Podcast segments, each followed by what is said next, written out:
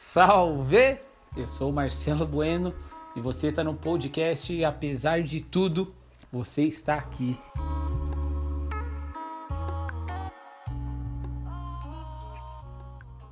Seguinte time, tudo bem com vocês?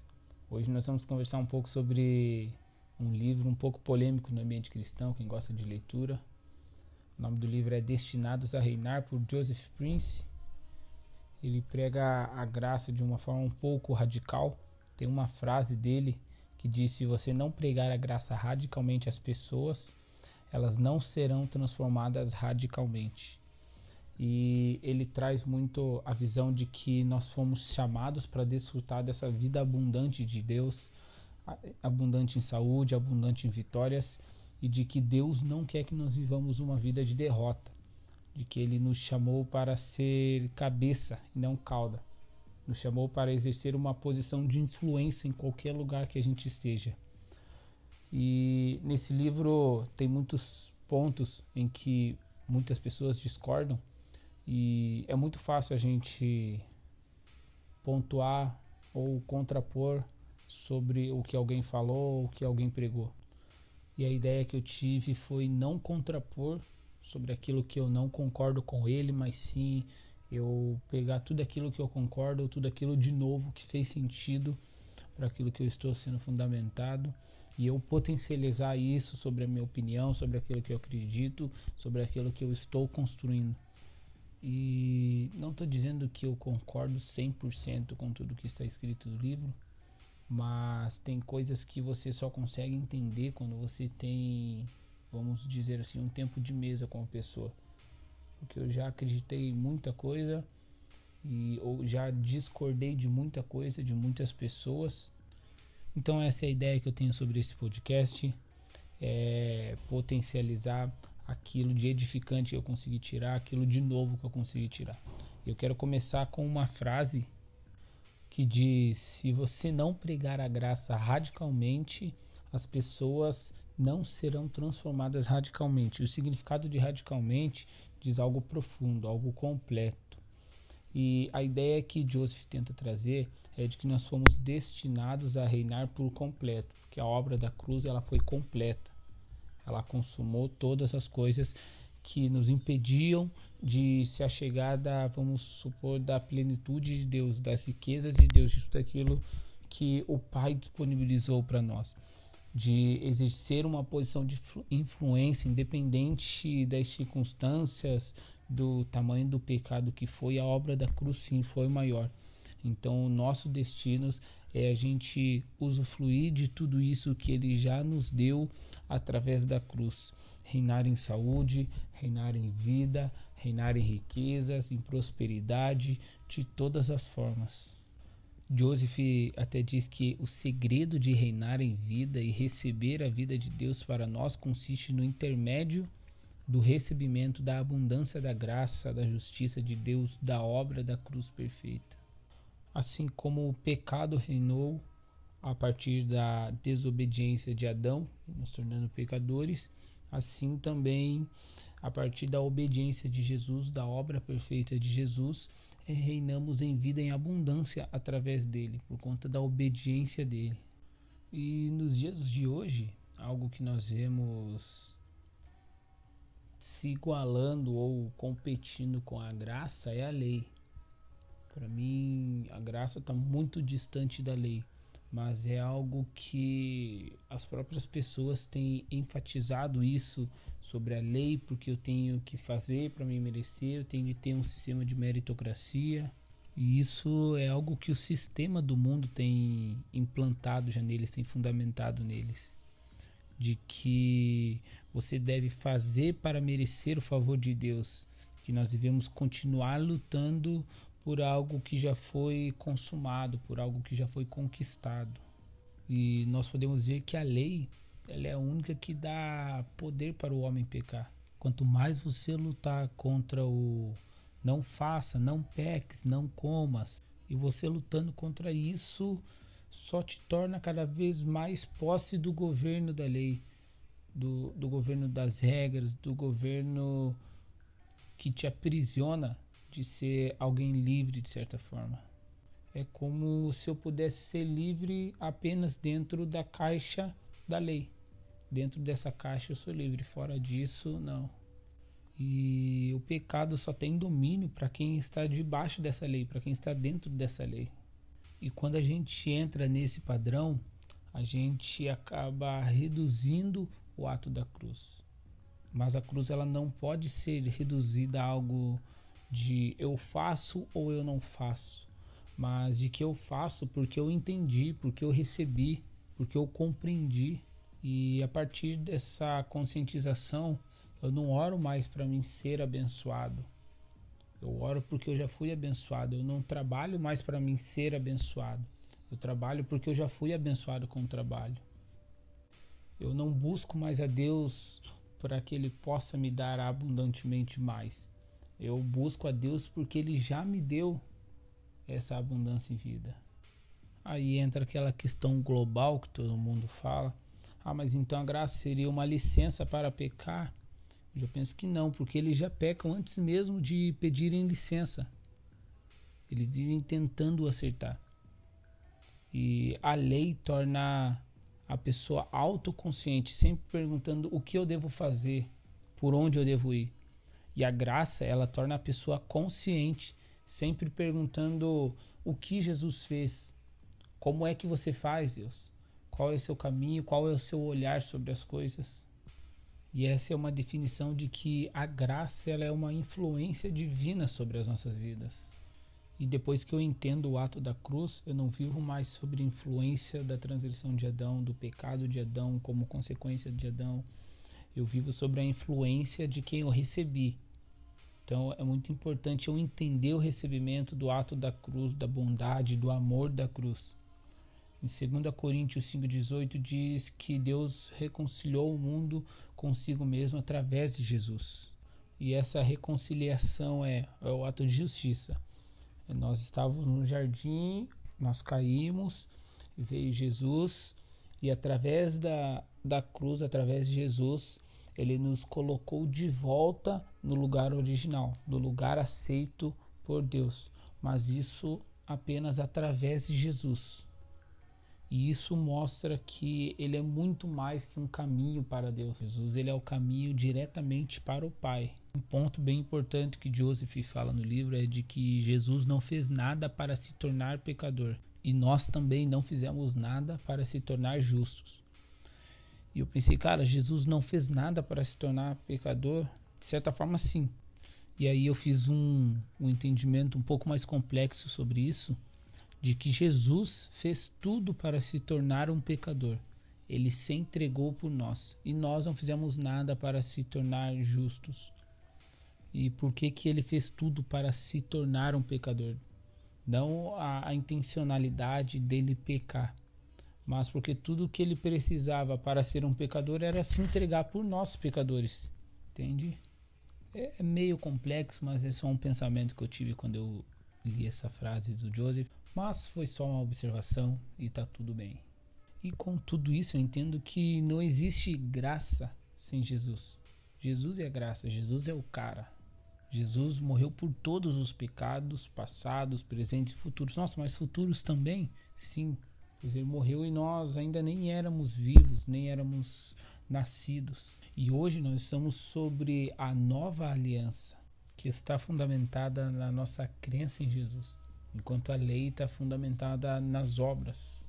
Quando a gente crê de que Jesus consumou tudo, nada é maior do que aquilo que ele já fez, daquilo que ele faz e daquilo que ele é ou irá fazer ainda. E quanto mais entendimento eu tenho sobre a obra consumada, mais eu consigo desfrutar da justiça de Deus, mais eu consigo desfrutar de onde Jesus me reposicionou de novo.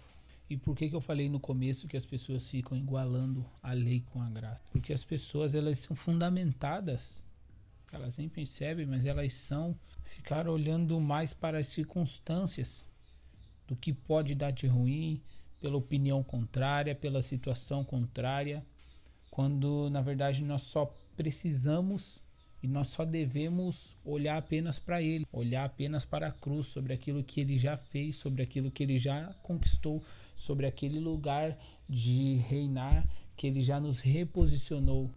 Então tome posse da perspectiva de Deus para você, da perspectiva de que você já tem tudo conquistado através de Jesus Cristo, através da obra da cruz. Mas para você acessar tudo isso, você precisa crer no Filho de Deus. E uma das várias questões é se a graça é merecida ou se ela é imerecida. Se eu mereci a graça, o que, que eu fiz para merecer a graça? Ou se eu não mereci a graça, o que, que eu não fiz para não merecer a graça? São muitos questionamentos teológicos que, de certa forma, não vão nos levar até Jesus ou até o foco principal, que eu acredito que é muito simples, que é tudo sobre Ele, é sobre Jesus. E Jesus veio para nos levar de volta para o lugar de onde nós nunca deveríamos ter saído.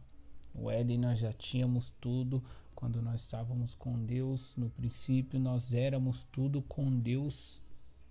E por uma desobediência ou por uma falha, como você quiser chamar, nós caímos e Jesus nos restabeleceu essa conexão, esse relacionamento com o Pai de novo. E Jesus é fera demais, bro. E tem tudo tem tudo a ver com Ele, com Jesus, com a sua perfeita obra, com a consumação de toda a transgressão, de todo o erro, de todo o pecado, e de que através dele nós somos destinados a reinar sim, a reinar em vida, porque Deus nos restituiu de novo ao lugar que nós nunca deveríamos ter saído, ou seja, nós voltamos para a nossa posição de filhos e quando um filho está na casa do seu pai, ele quer desfrutar de tudo, ele quer sempre dar o melhor, ele quer sempre receber o melhor, ele quer sempre comer do melhor, desfrutar do melhor. E nós estamos nessa posição e eu não vejo o porquê não nós desfrutarmos do melhor que Deus já colocou para nós. E algo que um pastor amigo meu disse que a graça não é o fim, ela é apenas o início de tudo, ela é a porta de entrada para o reino de Deus. Então, independente se é imerecido ou não, se é radical ou não, se é extrema ou não, a graça está em se relacionar com Ele, se relacionar com o Pai, um relacionamento puro, simples e verdadeiro, de pai para filho. E para finalizar esse podcast, o que seria reinar em vida? Eu acredito que desfrutar de quem Ele é crer nele, andar com ele, viver nele, por ele e para ele. E essa foi a minha resenha, a minha conjectura, o meu entendimento, como você quiser chamar, sobre o livro Destinados a Reinar de Joseph Prince. Lembrando que eu só peguei os pontos positivos, tudo aquilo que condiz com aquilo que eu estou me alinhando e potencializei isso. E como todo final de podcast meu, eu deixo uma mensagem. A de hoje é Apesar de tudo, ele nos reposicionou.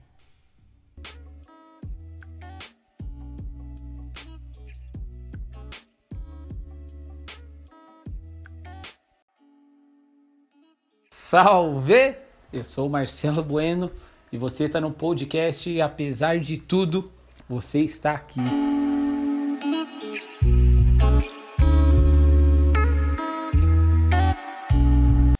time, tudo bem com vocês? Hoje nós vamos trazer alguns comentários, algumas pautas do que Deus tem ministrado no meu coração em relação a um livro que tem mudado toda a história da humanidade, eu acredito, através de um cara, e esse cara é nada mais, nada menos do que o apóstolo Paulo, o qual escreve a carta de Romanos, o qual por um lado ele foi tão perseguidor da igreja ao extremo de outro lado, ele foi tão ao extremo em pregar Jesus, em pregar a simplicidade de Jesus, em pregar a união, o amor de Jesus. Então, o que eu quero trazer aqui é qual é essa boa notícia de Paulo que ele nos mostra através da carta de Romanos, qual é a realidade que ele espera que nós vivamos através daquilo que Cristo fez na cruz por nós. E eu já quero começar falando qual é essa boa notícia. A boa notícia é que Jesus é real. Ele morreu, ele ressuscitou dentre os mortos e ele vive. Essa é a boa notícia a qual Paulo foi destinado a propagar. Esse é o verdadeiro evangelho e único que tem poder para salvar as pessoas. Depois de salvar, revelar a sua justiça para aqueles que confiam nele. E Paulo começa falando na carta de Romanos, e Paulo começa falando que as ações estavam presas à lei mosaica, à lei do pecado, à idolatria, à culpa, estavam à procura de um resgate. E isso, a princípio dele, só poderia ser alcançado se fosse cumprida toda a lei mosaica. Paulo mesmo diz que as leis eram boas, mas nada do que eles fizessem de acordo completo com a lei faria com que eles se achegassem diante de Deus.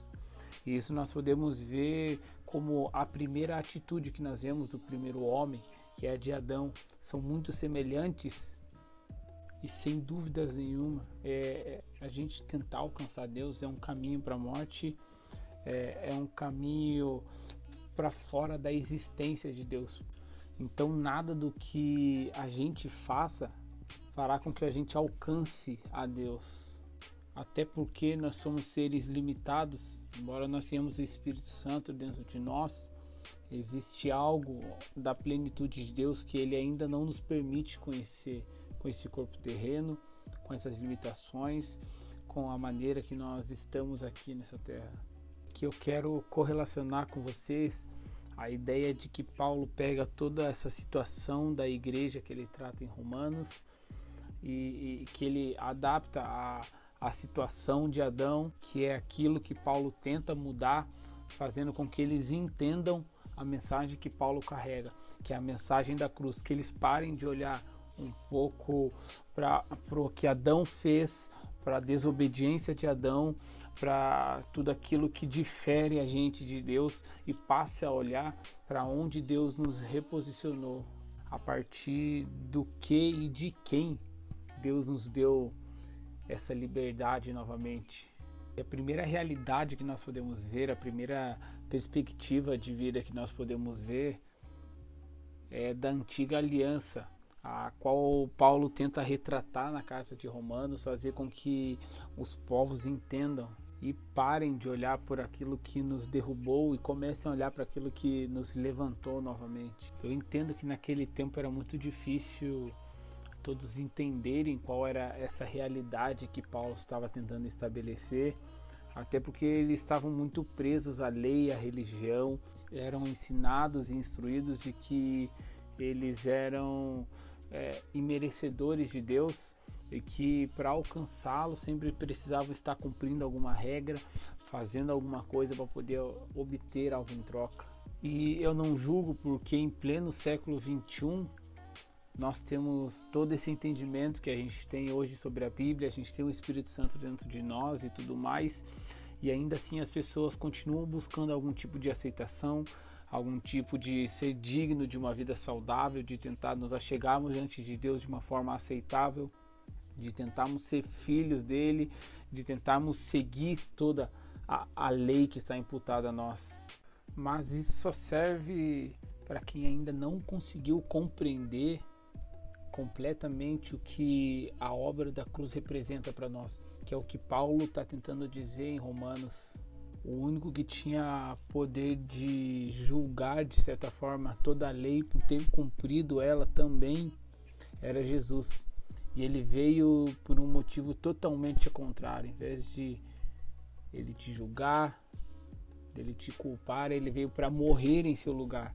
Ele veio para levar de ti toda aquilo que te afastava do Pai. Ele veio para nos justificar, para que nós pudéssemos ser justos. Jesus se tornou quem somos para que pudéssemos nos tornar quem Ele é. Ele disponibilizou a sua vida para nós vivemos. Mas essa nova vida em Cristo só começa a partir do momento que nós decidimos colocar um fim na antiga realidade que a gente via, naquele sistema retributivo. E essa atitude começa em mim e em você. E eu vejo que Paulo ele não quer trazer uma segunda realidade de vida, ele, uma outra lente de vida, ele quer trazer a única realidade de vida que é através de Cristo que nós podemos obtê-la, que é a realidade da nova aliança, dessa nova família, nova criatura, da justiça de Deus. Nós podemos ver que essa justiça de Deus através de Jesus é o reposicionamento de onde nós nunca deveríamos ter saído, é o reposicionamento daquilo que nós fomos criados para ser em Deus. Que toda toda a humanidade foi resgatada do pecado. Então o, o pecado não vem pela lei, pelo cumprimento, pelo comportamento dessa lei. Ela vem pela justiça de Deus que nos resgatou. Lá em 2 Coríntios 5,18 diz: Ora, tudo provém de Deus que nos reconciliou consigo mesmo por meio de Cristo e nos deu o ministério da reconciliação, a saber que Deus estava em Cristo reconciliando consigo o mundo, imputando aos homens as suas transgressões e nos confiou palavra de reconciliação. Ou seja, nós somos justificados pela obra da cruz. Um novo status com Deus de que está tudo certo, está tudo perdoado, está tudo consumado, que agora eu faço parte da, da família de Deus, do, de um futuro, de uma vida transformada, de uma perspectiva totalmente diferente junto com Deus através de Cristo. Mas para entendermos essa justiça de Deus através de Cristo que Paulo está falando para nós, nós precisamos crer e receber que a obra da cruz ela foi completa, ela foi íntegra, foi perfeita, foi sem erro, ela consumou tudo, ela nos reposicionou no lugar de origem de novo. E antes mesmo da própria lei, nós podemos ver que Abraão já havia sido justificado para uma nova família, uma nova aliança em Deus. E uma das palavras que mais tem mexido comigo, que tem mais me edificado desde o ano passado é Romanos 12:2, que diz: "E transformai-vos pela renovação da vossa mente, para que vocês conheçam qual é a boa, perfeita e agradável vontade de Deus." O que eu entendo disso é que eu tenho que deixar Adão de lado e eu entrar em cena com Jesus. Eu entrar em cena a partir daquilo que Jesus fez na cruz por mim e por você nós se unimos a Jesus e ele se une a nós. A sua verdade agora é a minha verdade, a sua realidade agora é a minha realidade.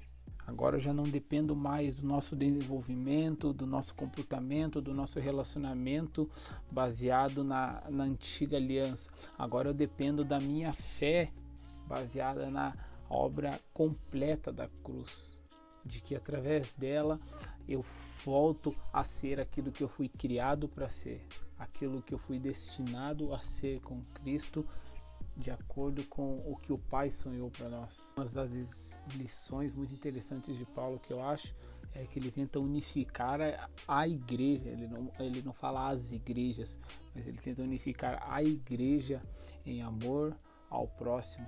Isso de uma forma tão natural que ele não olha, não faz um reforço negativo, olhando para cada diferença de teologia ou de lei de um ou de outro, se eu faço ou se eu falo e não, e não cumpro.